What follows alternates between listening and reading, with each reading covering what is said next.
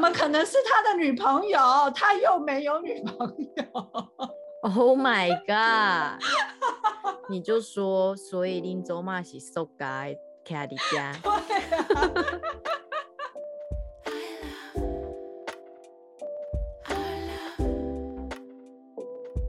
大家好，欢迎来到爱情练习生，我是炯炯。明白你在吗？我在。明白，今天好温柔啊。对，为什么听众觉得我们这样子就是还不确定对方在不在？是因为我们的网络有些状况，所以我们的 荧幕是看不到彼此的，有点浪漫，有点浪漫。所以我们是，我们是用声音在对话，我们是用声音在互动，看不到彼此的表情。没错。好啊，那今天呢要录的主题是，嗯。你到底认不认识你的枕边人呐？睡在你旁边的人，你认识他吗？我们有个浪漫的开场，但是是有一个恐怖的主题。对呀，我觉得这个主题好像是一转身就发现老公怎么半夜去当吸血鬼之类的。没错。或者是，或者是自己半夜会梦游，也不知道。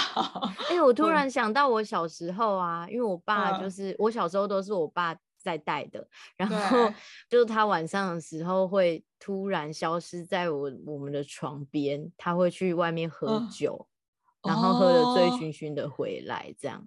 哦，所以他就会悄悄的，就是离开房间，然后出去。对，哇，然后你们真的都没有察觉吗？没有，我们只有我，哦，只有你，对对，就是说你都是呃，他出门的时候你都没有，是他回来的时候你才察觉到，不一定，或者是我睡觉睡睡突然没有安全感，我起来的时候发现他不在，都不是那个当下他移动身体的时候你才发现的，对，是不是也是很恐怖？他就留了一个儿童在家里，现在听起来是多么可怕的事情。对呀，而且他可能以为你都不知道，他以为你都全程的，他他他以为可能就是你都认为他有全程的，就是陪伴在你身边这样。对，就像那些偷溜出去的老公们，老婆也有可能呐，老婆有可能。对对老老对老婆有可能，我们对我们要那个综合一下，公平一点，我们不要 bias。对，真的就是说双方都有可能，因为今天的主题要讲就是。你到底认不认识你的枕边人啊？因为我们大家都在说哦，呃，十年修得同船渡，百年修得共枕眠。修了百年才共枕眠，那应该是说跟就是跟这个男生应该也跟这个你的枕边人应该也是好几世的情缘了吧？怎么搞到最后好像都不太认识对方呢？因为也是。就是最近的这个王力宏跟李静蕾的事件，然后呃，媒体也有一直在说，哎，王力宏是不是完全的低估了李李静蕾的这个就是能力跟他的这种魄力，就是魄力或 表达自己方式的能力，就是之前都把他踩得死死的，以为是遇到一只猫，结果是遇到一个 雷神。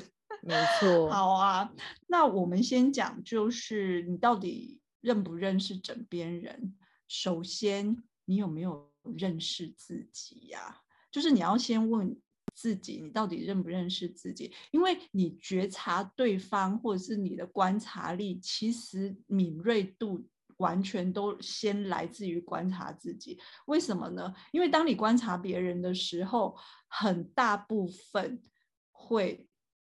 用脑补的方式去观察对方，比方说你看到一个事件，你可能就会把它天使化或妖魔化，你没有办法用很中立的方式去了解对方。在我跟我的前任在一起的时候，我发现他有非常多的行为是很不可思议的。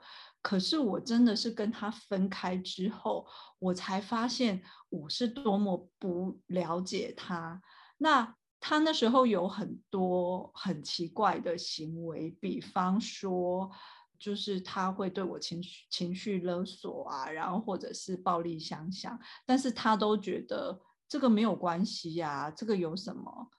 我有花你的钱吗？他不止情绪勒索，他还有钱财勒索。对，还有就是有 对，就是他有各种奇怪的行为表现。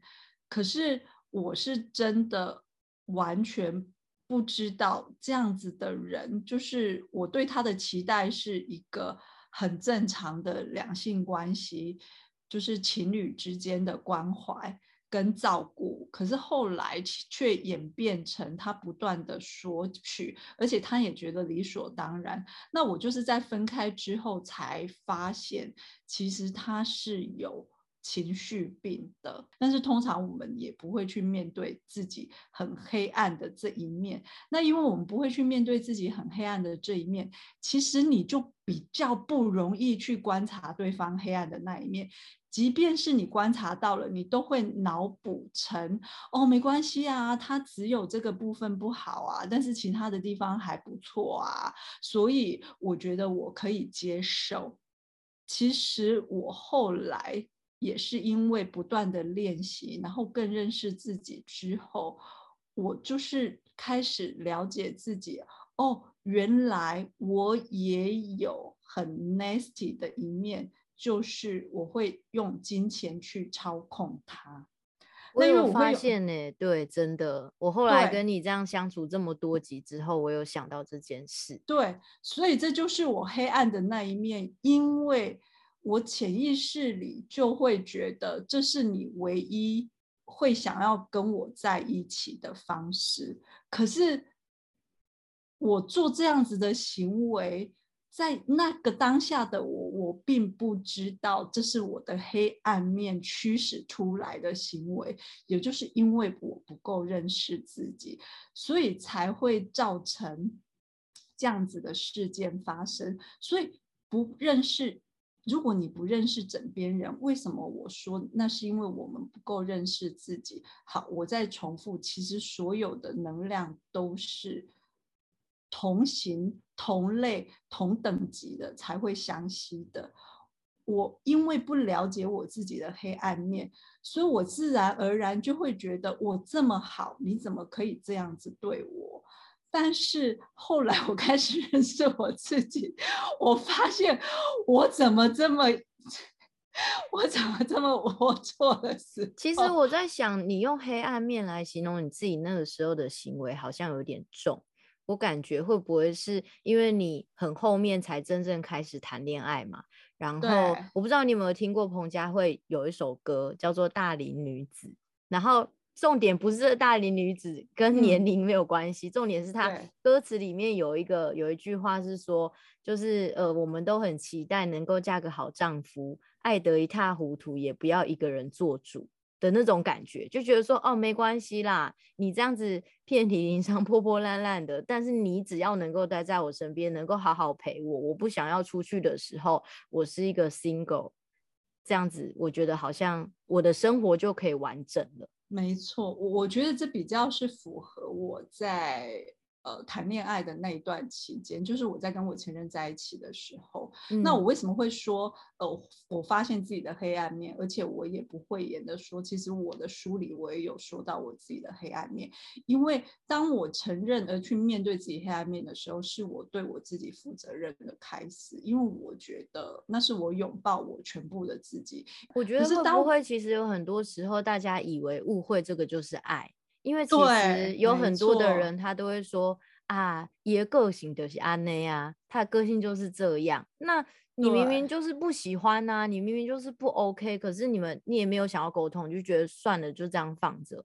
可是其实坏掉的东西久了之后会发臭，哎，会 会发霉，会腐烂。那感情跟就是两性这样子相处，其实也是会啊。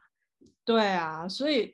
这就是为什么，其实当我们在不就是真的不认识枕边人的时候，其实有时候这种感情反而会歹戏颇拖棚哎，为什么？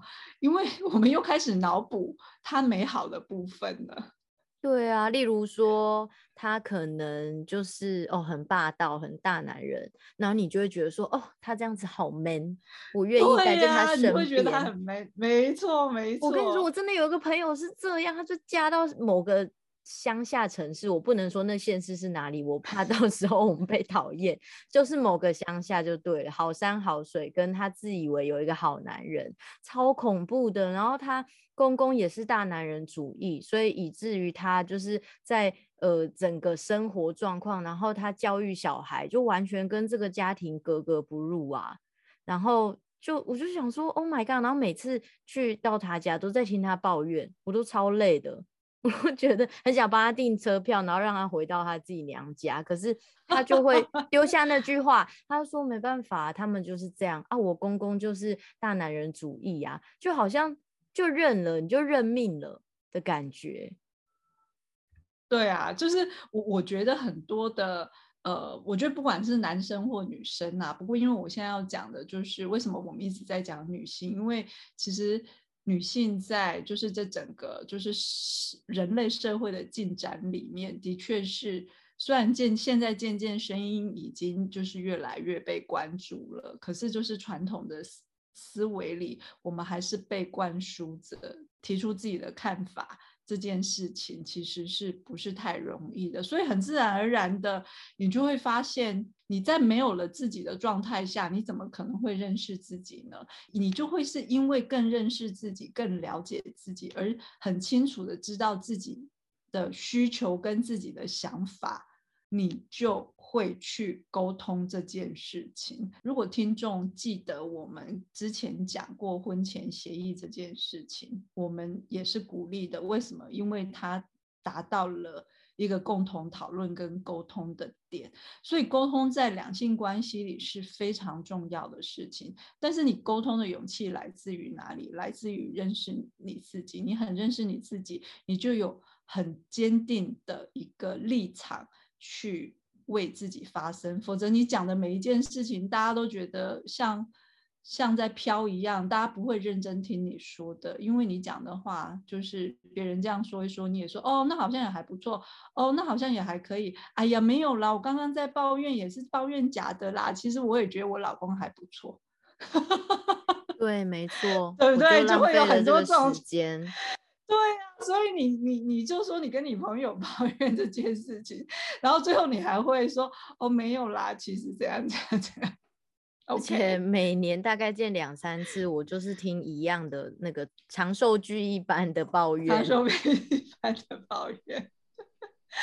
对啊，所以沟通很重要哦。哎，我我我有点好奇，就是那你就你之前的故事来说，你是怎么了解你的另一半的？还是说你有没有透过他任何的朋友，就是有跟他们这些朋友聊过？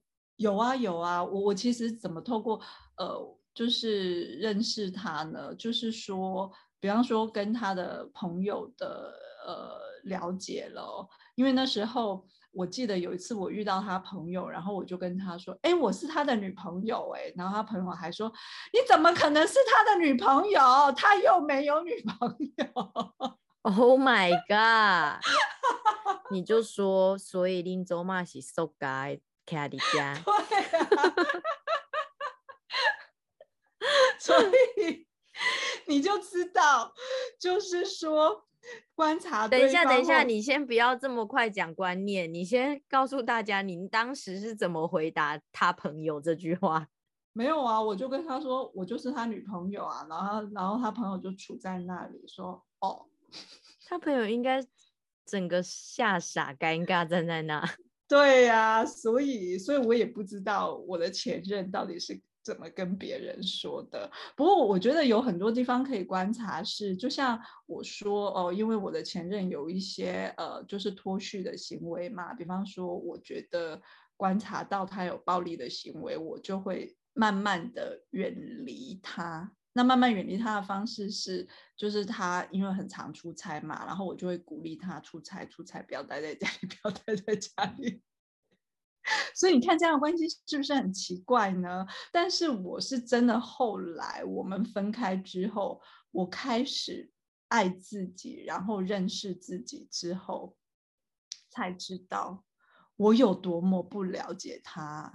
当时瞎了眼，真的真的，所以我觉得是蛮重要的，就是说，呃，观察对方的习惯，前提是当你开始认识自，开始认识自己之后，你观察对方的习惯，你是会用很中立的一个角色跟态度去观察的，对方适不适合你，你都会很清楚。那我讲的有可能就是脑补之后变成他是完美情人，也有可能。你脑补之后，你把它妖魔化，但是因为你更认识自己之后，你开始同理心的站在他的立场，为他想说，哦，原来他要加班到这么晚，真的不是因为去做什么坏事，或者是跟女同事怎么了，而是因为他很热衷的想要把工作表现好，然后可以有一个比较，呃。好的收入，不管是在原来的工作岗位上得到上司的重视，或者是在能力的发挥上可以发掘自己的天赋，你可能会因为更认识自己而产生更多的同理心，而看到你另外一半你以前没有看到的价值的。所以练习生们切记，就是不管你是用什么样子的步骤去认识你的枕边人，第一个步骤都一定是要先认识自己，好吗？